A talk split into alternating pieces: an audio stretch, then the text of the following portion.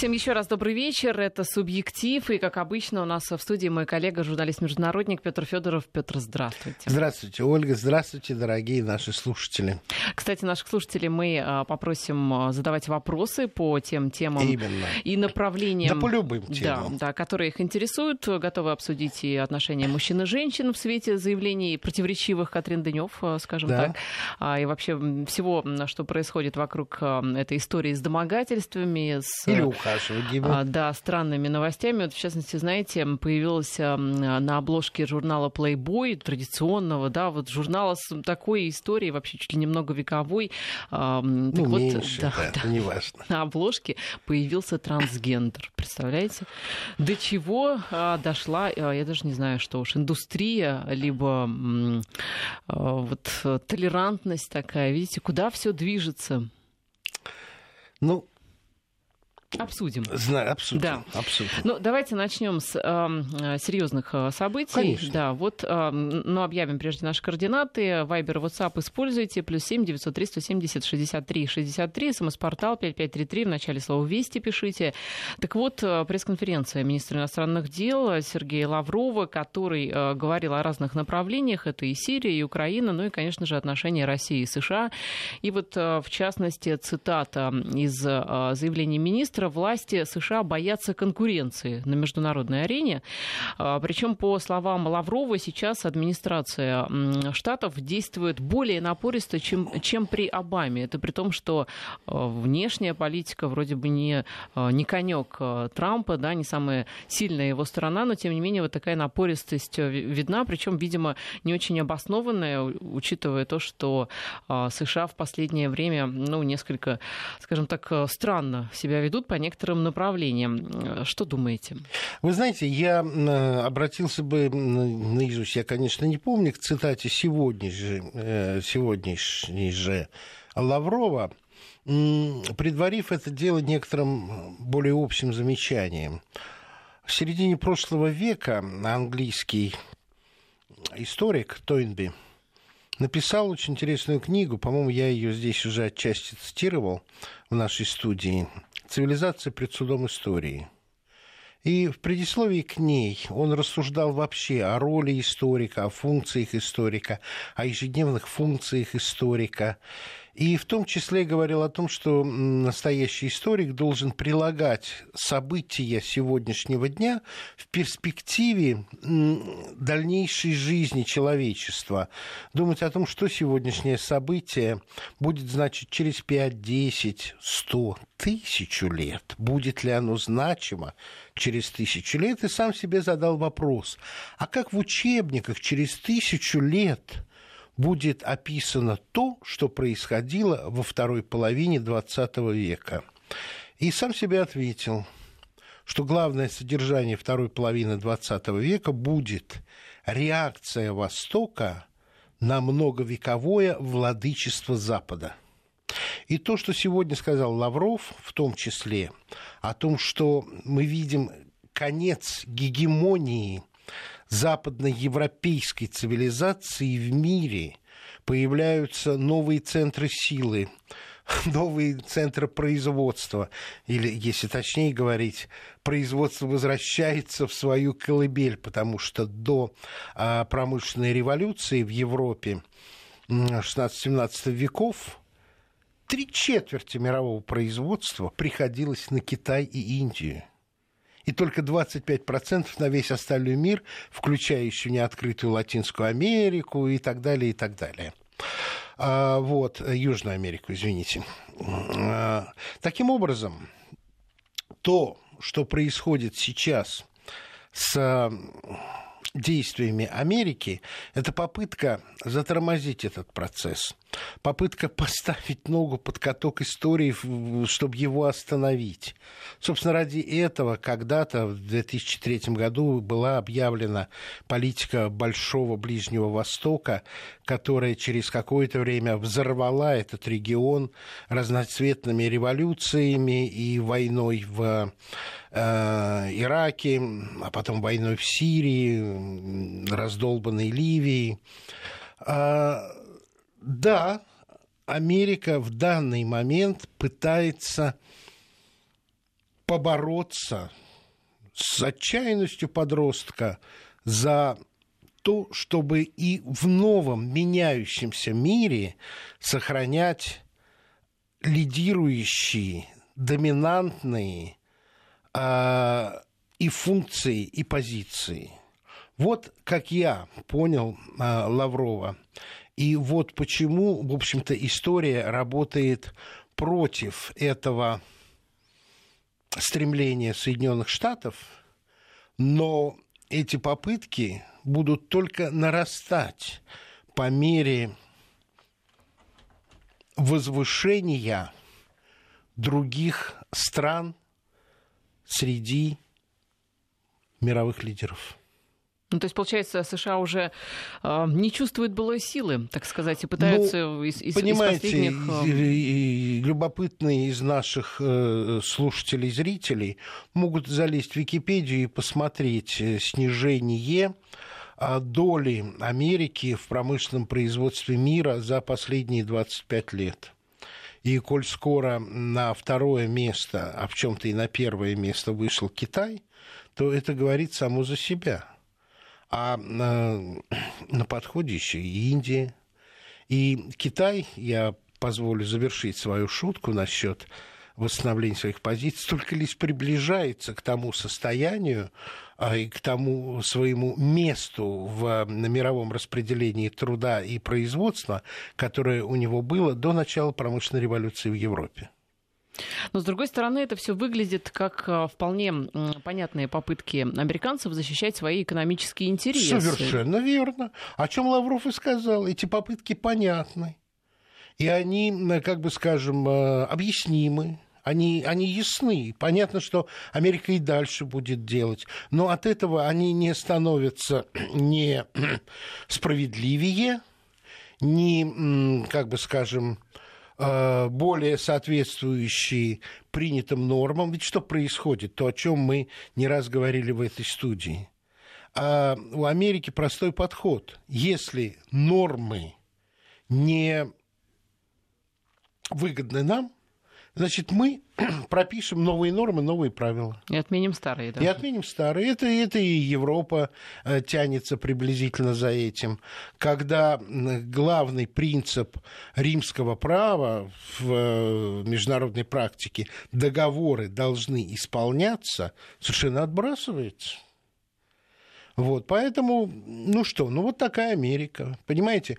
Ведь когда э, нас с вами упрекают журналисты, в том числе и в ходе этой пресс-конференции, о том, что э, Россия якобы нарушает территориальную целостность Украины, а когда Америка в тот же момент заявляет, мы присутствуем в Сирии, и мы будем контролировать определенные зоны Сирии, это что, не нарушение территориальной целостности Сирии, причем абсолютно, а, как бы скажем, открытое, они даже это не скрывают. Но исходит из того, что им можно. А это то же самое касается и так называемого вмешательства России в американские выборы. То, что Соединенные Штаты могут вмешиваться в выборы любой страны, это, это, это данность. Это, это, это в Америке даже никто не оспаривает. Да, мы можем, потому что мы э, сеем э, демократию в мире. А, э, так скажем, недоказанные случаи, э, касающиеся нашей страны, и которые никогда не будут доказаны, приводят к санкционным спискам. Ну, да, ну кто силен, у кого есть э, такая возможность, тот, кто, э, скажем, обладает возможностью на своих сателлитов, на своих вассалов давить так, что они закрывают глаза и ничего этого не видят, пока это не касается их самих, ну да, ну вот такой мир. Но из этой же серии история с иранской э, ядерной программой, да, вот с этой сделкой, где вроде бы США не очень понятно, как они будут действовать далее, и ну, пытаются как, выйти... Как Трамп дал понять, что он последний раз э, э, предупреждает э, наложение санкций на Иран и отказ от признания тех договоренностей, которые с Ираном были достигнуты. А дальше, может быть, Э, мы и будем санкции налагать и вообще откажемся от э, этого соглашения. Ну, понимаете, какой это сигнал Пхеньяну, Северной Корее? Ну, нельзя верить ни в чем. И на самом деле это очень разрушительно.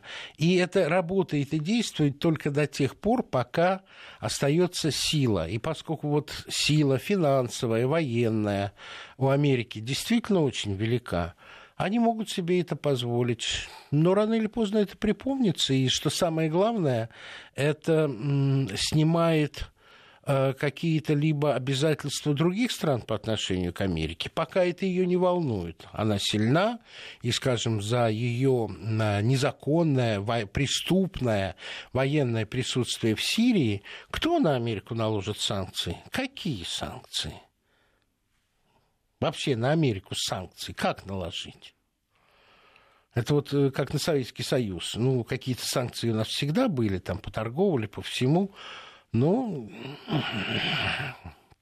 была, была, был бойкот Олимпиады, воздействие, все это было. Но пока был Советский Союз и лагерь социализма, то это было гораздо сложнее. Ну, обо всем об этом можно с улыбкой говорить до тех пор, пока это не касается напрямую безопасности и стабильности в мире. Но вот в частности... Да я без улыбки об этом говорю. Я просто говорю об этом без иллюзий. Без иллюзий на то, что здравый смысл, совесть, а, понимание того, что, как бы скажем, а, нарушения, и если не преступление, ну, в чем-то и преступление сегодня, так или иначе аукнутся завтра, вот этого ничего, никакого этого осознания в американском истеблишменте нет и не будет, пока они чувствуют свою безусловную силу. Во мне не улыбка говорит, а скорее, ну, ну горький цинизм. Да, такая я горь, горь, горькая ирония. Да, ну, а, я хотела вспомнить о новой, а, новом обзоре ядерной политики, да, да? Которую, который Штаты готовят. Так вот, а, там как раз идет речь... Что о... малыми зарядами можно ответить да. и на неядерные удары. Причем упоминается не только, понятное дело, Северная Корея и Иран, да что угодно. но и Россия, которую необходимо да. сдерживать. Да. И Китай да, в том и числе. И Китай, да, что если от агрессивных стран будет угроза безопасности или нанесение ударов по важным центрам, то вот против них локально можно применить и слабенькие э, ядерные заряды. Слабенькие в нашем измерении это приблизительно равные на Хиросимской бомбе и Нагасаки. Как вы считаете, это блеф такой со стороны Штатов, либо они действительно будут наращивать ядерную мощь? Вы знаете, они просто э, продолжают то, о чем мы с вами говорили говорили. Они выходят из договоров, они э, считают себя и свои интересы выше любых международных договоренностей, они в чем-то блефуют, потому что э, ядерные удары в отношении ядерных держав это, извините меня, очень опасная история. Вот. Но они шлют сигнал, что они готовы идти до конца, чтобы никто никогда, нигде не смел покушаться на их интересы, даже если эти интересы Америки наносят серьезный ущерб э, другим странам. Терпите но на наши интересы никто не смеете покушаться. Вот что, какой сигнал они шлют. Тут простой способ стоять, а, держаться и не поддаваться на этот шантаж. Не является ли это некой провокацией, направленной в том числе и против нас? То есть мы сейчас усиливаем свой ядерный потенциал. А вы, э, может быть, тоже хотите усиливаете, тем самым бросаете экономические, экономические ресурсы на это, а мы тем временем будем эм, как-то дивиденды получать с этого. Может быть так. Может быть, это намек на то, что у вас последний шанс надавить на Северную Корею, в противостоянии которой Трамп так анекдотически проиграл. Ну, но кнопка-то у него все равно больше. Да кнопка-то больше. Но вдруг оказалось, что вся его угроза на самом деле э, никому не нужна. И Южная Корея с удовольствием готова сотрудничать в тех возможных местах с Северной Кореей. И Э, скажем, защита Вашингтона интересов Южной Кореи, Сеула, оказалась совершенно ненужной. Я бы сказал, избыточной, опасной и даже в чем-то неприятным покровительством. Вот в чем глупость позиции Трампа. Но здесь как раз э, очень показательный пример, что ни Южной Корее, ни Северной Корее эта война не нужна. Она нужна, может быть, только Штатам. И Это Сеулу обременительно и не нужно покровительство Вашингтона. Вот в чем унижение для Трампа, я повторяю свою мысль. Как только со стороны Северной Кореи была протянута открытая ладонь, если не дружбы, то налаживание пусть локальных отношений, пусть на время Олимпиады только, так сразу в ответ была протянута рука, так как будто Вашингтона нет вообще. Но тут, э, ну, я должен свою позицию сказать, я ее, по-моему, здесь уже озвучивал. На самом деле, а, нагнетание ситуации вокруг корейского ракетно-ядерного оружия Северной Кореи Америке очень-очень на руку. И если бы не было бы этого, то было бы найден другой предлог для усиления американской военной группировки в этом районе мира. А дело заключается в том, что Китай выстраивает новые торговые маршруты, которые защищены так называемым жемчужным ожерельем, то есть цепью китайских военно-морских и авиационных баз, и делает эти торговые маршруты в значительной меньшей менее контролируемы, если вообще контролируемы, американскими а, крупнейшими базами на Диего Гарсия и а, на Гуаме. И нагнетание и присутствие американских сил рядом с Корейским полуостровом как раз и нужно Вашингтону для того, чтобы давление на Китай продолжалось с этой не новой, но на гораздо более усиленной точки, а если уж э, их классические инсталляции военные больше не столь эффективны. Поэтому Америка и не заинтересована в решении ракетно-ядерного вопроса Северной Кореи. Если бы Америка была бы реально заинтересована, то есть пути решения этого вопроса очень простые. Мы их уже здесь обсуждали. А,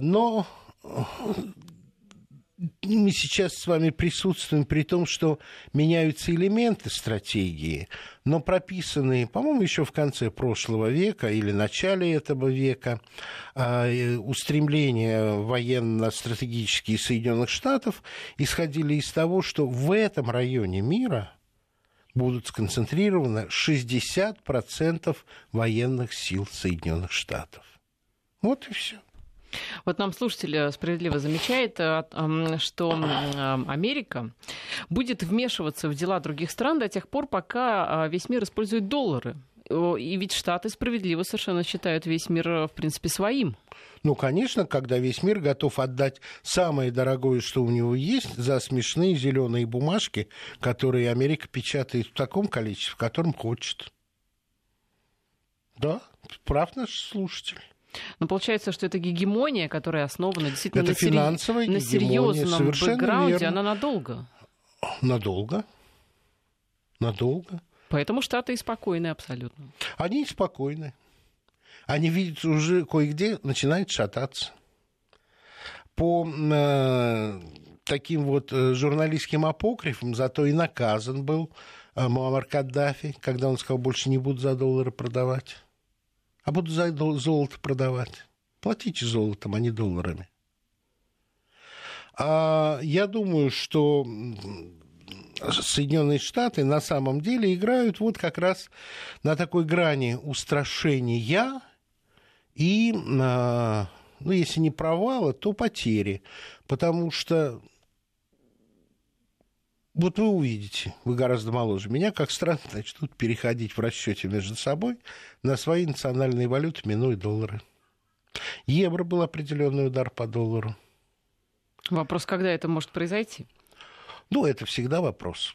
Я поэтому и говорю, я могу не дожить, а вы доживете. Вот еще кто-то пишет о том, что все, все действия Трампа анекдотичны. Ну, а Трамп Нет, не действия считается. Трампа не анекдотичны. Анекдотично его его проигрыш э, молодому северокорейскому лидеру.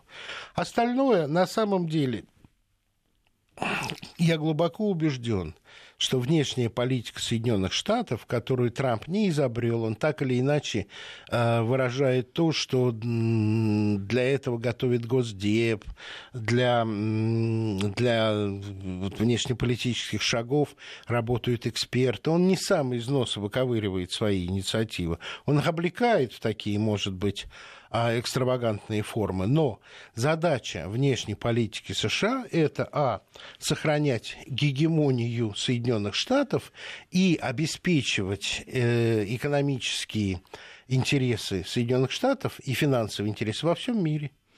Но э, это ведь можно тоже делать по-разному. Например, заявление Трампа о том, что, понятное дело, что э, к нему, может, и не отнеслись серьезно, но, тем не менее, я думаю, странам обидно было тем странам, которых э, Трамп назвал грязными дырами, имея в виду мигрантов, которые приезжают в Штаты из соседних стран. Ну да.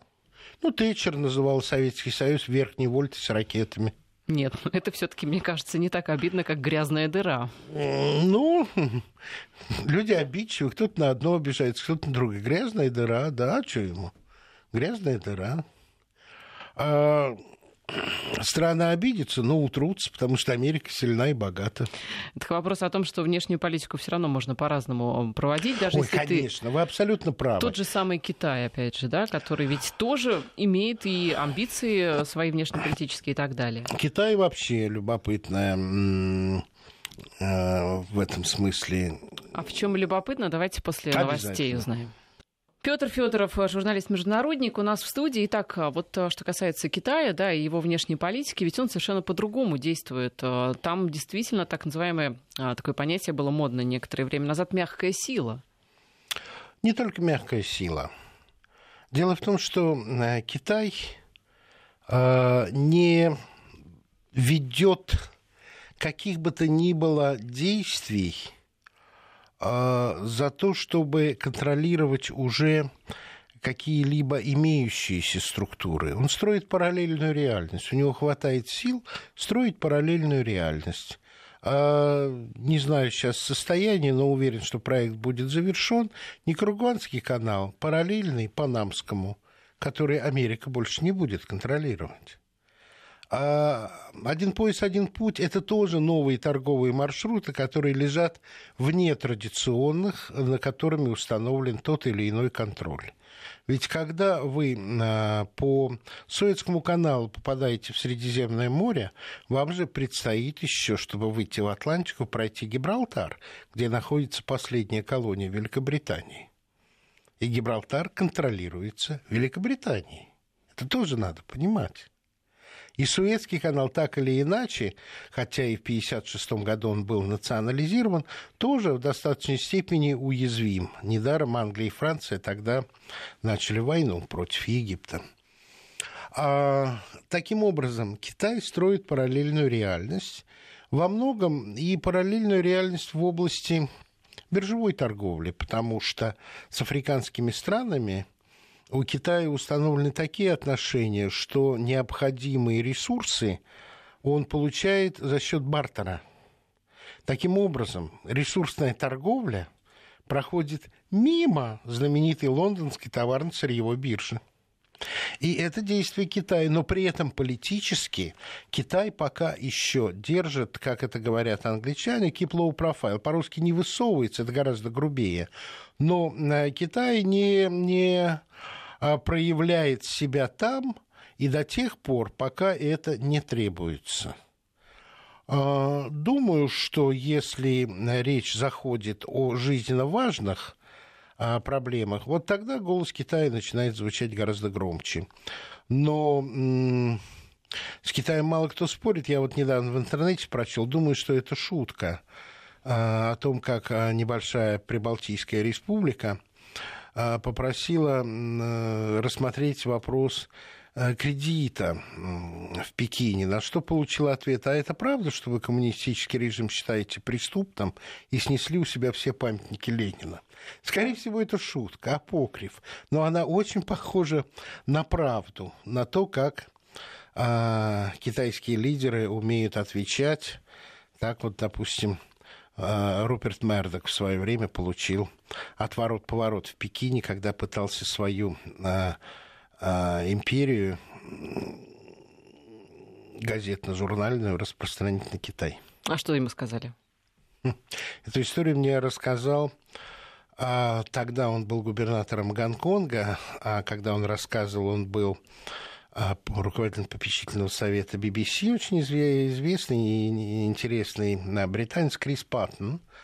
а, Руперт Мердок а, приехал в Пекин и встретился а, с председателем поскольку я не очень точно помню, кто в тот момент был председатель, врать не буду. Ну, с руководителем э, Китая. Вот, и стал расписывать э, возможности, которые получит Китай, если Руперту Мердоку разрешат издательскую деятельность. А для него это гигантский рынок, вы же понимаете. Вот. Китайский лидер его слушал, слушал, господин Мердок, а это правда, что по рождению вы австралиец? И там начинали свой бизнес. Да, совершенно верно. А потом рынок стал для вас тесноват, и вы перебрались в Америку. Да, говорит. И по американским законам, чтобы начать издательскую деятельность, вы запросили и получили американское гражданство. Он говорит, да. А сейчас вы готовы отказаться от американского и запросить китайское гражданство? Он говорит, нет. Ну, значит, вы не очень хотите прийти на китайский рынок. Дипломатичный ответ. Очень красиво. Да, красиво. И это быль. Вот в отличие от эстонской да. истории, Крис Паттон не стал бы придумывать. Ну, в общем, действительно, в лучших э, традициях э, э, голливудских фильмов ответили Мердоку. Ну, это тонкая восточная да. дипломатия. Ну что, а давайте к другой дипломатии, а, к российско-французской, которая да. уже связана с экономикой. Вот такая вот интересная история у нас развернулась. 400 тысяч французов просят, а, вернее, даже не просят, а добиваются выплат по облигациям. Причем облигации это царских времен. Всего требуют около 30 миллиардов евро. Речь идет о российских железнодорожных компаниях, которые аж в 19 веке выпустили государственные облигации. облигации. Туда вложились французские инвесторы. А вот что угу. было дальше, расскажите, Петр, что это вообще за ну, история? Ну, давайте, давайте так. А, этот иск подан как раз в тот самый день, когда ровно сто лет назад Владимир Ильич Ленин подписал декрет о том, что советская власть отказывается от всех царских долгов. Напрочь. Вот. Э, и думаю, что сама по себе эта дата и побудила французских держателей ценных бумаг российских. Ну, их наследников уже, видимо, да? Ну, конечно, Глубоких, наследников, да. да, да. Но при этом вот э, что получается. Да, это железные дороги, как я понимаю, я не очень вникал в эту историю, вроде бы гарантом этих ценных бумаг действительно царское правительство выступало, но держатели частные. И желание наследников каким-то образом свои ценные бумаги обратить в деньги, оно может быть и понятно. А, скажем, в общем таком э, тренде наката на Россию, когда а, Прибалтика требует компенсировать, когда у Польши возникают идеи а, потребовать с России компенсировать э, годы. Но они из Германии требовали, Польша-то, а Польша со да, всех да, да, из России, из Германии, да, вы, вы правы, вы правы. Наверное, в этом лежит. Но на самом деле даже французские средства массовой информации а, свидетельствуют, что надежды на получение этих денег, надежды даже на серьезное рассмотрение этих требований людей, которых исторический процесс, да, лишил э, средств, не, ну, не последних средств, но вот те, стоимости цех, ценных бумаг, которые их предки покупали. Дело в том, что в 1997 году, в мае, между правительством Российской Федерации и правительством Французской Республики Э, было подписано соглашение об окончательном урегулировании взаимных финансовых и имущественных требований, возникших до 9 мая 1945 года. Как вы понимаете, и формулировка, и период, э, которого касается это соглашение, исключает какую-либо возможность требований э, который еще подкрепляется после преамбулы самым началом первой статьи я ее просто зачитаю, потому что я ее открыл, чтобы наших слушателей немножко успокоить. Так вот, французская сторона не будет ни от своего имени, ни от имени французских физических и юридических лиц предъявлять российской стороне или иным образом поддерживать какие бы то ни было финансовые и имущественные требования, возникшие до 9 мая 1945 года, в том числе требования, касающиеся всех займов и облигаций, которые были выпущены или гарантированы до 7 ноября 1917 года правительством Российской империи или государственными органами, управлявшими любой частью Российской империи и которые принадлежат правительству Французской Республики или французским физическим и юридическим лицам. Это статья, которую я даже не полностью привел, обнуляет возможность предъявления требований. Ну, здесь есть, все четко, конечно, сказано. Да, требовать они могут, но получить не могут ничего. Таким образом, это эмоционально, надеюсь, не политическое действие 400 тысяч держателей, которое не будет иметь никакой юридической силы. Но вопрос, что а, эти держатели, они говорят о том, что государственный долг не имеет срока давности, здесь как бы действительно они правы, но совершенно они забывают об этом соглашении между Москвой и Парижем. А, вопрос... Я вам его процитировал. Да, да, да, вопрос... По-другому это прочесть невозможно ну, э, понимаете, та же Польша, которая вдруг требует от Германии каких-то денег, да, те же французы, которые просто не, не смотрят на то, что есть такое. Ну, это... вообще мало кто знает историю.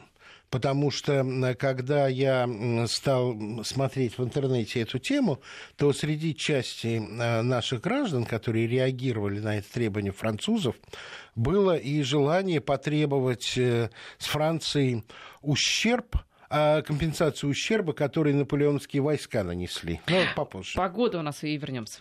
Возвращаемся в эфир. Итак, а, долг, вот, да, да, долг. Долги, выплаты. Деньги. Да. А, так вот, э, некоторые из э, наших граждан, которые комментировали эту тему, писали, что надо с Франции потребовать компенсацию ущерба, который Наполеон нанес России во время своего восточного похода. Но люди, видимо, не знают, что Александр I получил контрибуцию от Франции. И еще менее известно, даже в том числе и неблагодарным полякам, что эта контрибуция была потрачена на то, чтобы отстроить и восстановить Варшаву. Прекрасно. Вот так. Как благородно. Совершенно да. верно. Потому что поляки, как вы знаете, воевали на стороне Наполеона в надежде на независимость. Независимость они от Наполеона не получили. Но вот чтобы вернуть их расположение симпатию, Александр I поступил так, как он поступил, но благодарности и памяти об этом у поляков не осталось. И э, все-таки я вернусь к, к соглашению 1997 года. Э, это, не, это не было полюбовное соглашение просто так, а Россия э, в то небогатое для себя время выплатила Франции сумму в размере 400 миллионов долларов США – в качестве окончательного урегулирования взаимных требований между Россией и Францией, возникших до 9 мая 1945 года. Так что те слова, которые я процитировал, еще скреплены и деньгами. Вопрос, куда пошли эти деньги? Может, они тоже на Варшаву были потрачены? Французами? Французами, да. Ну, могли потратить на какие-то на попытки цветных революций в Белоруссии. В том числе. Ну что, давайте к женщинам и мужчинам. Обещали же обсудить да, эту с историю. С удовольствием. Вот, а... наконец, от Катрин э, Денев, очаровательной женщины, талантливой актрисы, француженки, да. что очень важно. А, вот и поступила вот эта реакция, которую я на самом деле и ждал. Я его понимаю таким образом, мне его хочется понимать таким образом, что Катрин Данев а, призывает не обвинять всех мужчин, которые в силу естественных причин ухаживают за женщинами и предлагает различать ухаживание, даже настойчивые, от оскорбительных и унизительных э, домогательств. А, правда, на нее так э, навалились э, за океаном и, скажем, агрессивные феминистки самой Франции, что последовало вторичное заявление, где она разъяснила, что она никоим образом не хотела обидеть тех, кто пострадал от реальных домогательств. Но вот тут, Ольга, мы вступаем э, в ту сферу, которую могут как бы скажем, реально оценить и по-настоящему оценить только женщина, потому что не каждому мужчине дано понять, где ухаживание, даже очень настойчивое, превращается в неприличное домогательство. А, и каждый раз, в общем-то, мужчина, который ухаживает за женщиной в силу, в силу, в силу, в силу своего естественного влечения – встает вопрос, что дама продолжает кокетничать, или он уже становится неприлично назойлив. Это очень тонкий момент. Но мужчине это всегда кажется, что он галантно ухаживает, видимо. Мне всегда так казалось, да. когда я в школе дергал девочек за, за косички. косички да, это... Мне казалось, что это, это, это, это знак расположения, особого внимания. И страшно удивлялся, когда девочки, девочки обижались, обижались. Да, э, били по голове чертежной доской. Портфелем или... еще ведь можно. Чертежной доской хуже, чем портфелем. А, хуже. У вас, наверное, черчений в школе не было. В восьмом классе уже, тогда все-таки уже были другие э, ухаживания. Это вот в начале... Наверное, я был инфантилен, и я еще, э, как бы скажем, и в восьмом классе а, не самым... Нет, в восьмом классе уже все-таки по-другому. Уже, уже и косичек-то у девочек не было. Ну, разные школы, разные девочки. Э, кстати, вот эм, на самом деле это же э, волна, она продолжается. Э, и обвинений в домогательствах, и странных заявлений женщин. Да, я думаю, что вы, наверное, видели речь о Прэ Уинфри на вручение Золотого Глобуса. Да. Это же тоже такая, ну, скажем так, манифест, крик. Да, понятное дело, что достаточно ну, риторический, много банальщины, много пустых слов, ничего ничего не значащих фраз, но тем не менее опломб был большой. Согласен, согласен. И, к сожалению, наверное, я старомодный человек, но мне кажется, что это все-таки укладывается в общую, в общую очень не меня тенденцию разрушения человеческих отношений и семьи. Ну, конечно, домогательство, там, на грани изнасилования вообще не приемлют. Все чудовищно, ужасно. А, наверное, ужасная буржуазная мораль, когда молодая красивая девушка выходила замуж за деньги. Наверное, отвратительно, когда с немолодым режиссером девушка ложится в постель, чтобы получить роль. Но, понимаете, какая штука? Есть в этом к сожалению, как мне кажется, определенное лицемерие. Потому что если женщина, даже самая, как бы скажем, неизощренная, скажу такое слово, not, not that much sophisticated, неизощренная, да, дает понять, что ей эти ухаживания омерзительные и противные, в мужчинах, как правило, угасает этот огонек надежды. Но если, как бы скажем, и роль хочется получить, и невинность соблюсти, да. вот это начинаются те проблемы, о которых потом они спустя десятилетия с таким ужасом, а может, скрытым удовольствием вспоминают. Уж извините за, за такой подход, потому что, ну, я за свою жизнь много женщин встречал. А, в своей жизни, которые могли мне понравиться и, и которые вызывали желание показать свое расположение, при том, что я давным-давно женатый человек. А, но, конечно же, не только словами, но и другими сигнальными системами, доставшимися нам в наследство от более простых обитателей человеческой, э, нашей планеты Земля, ты чувствуешь, ты приветствуем или не приветствуем. Тебя побуждают или нет. И женщина прекрасно понимает, что она, какие сигналы она посылает мужчине. Но здесь э, в чем примечательность ситуации? В том, что, мне кажется, мужчины одинаковые во всем мире. И в Америке. Ну, как бы вот условно инстинкты их одинаковые, да, и в Индии, и в Китае, Конечно. и там в Африке. Но а, вот эту волну а, защиты, да, там прав женщин, волну обвинений в адрес мужчин мы в основном слышим а, с определенной части а, земного шара. Вопрос в чем? В том, что там а, смелее женщины, они начали заявлять о своих правах, там наглее мужчины. Пауза.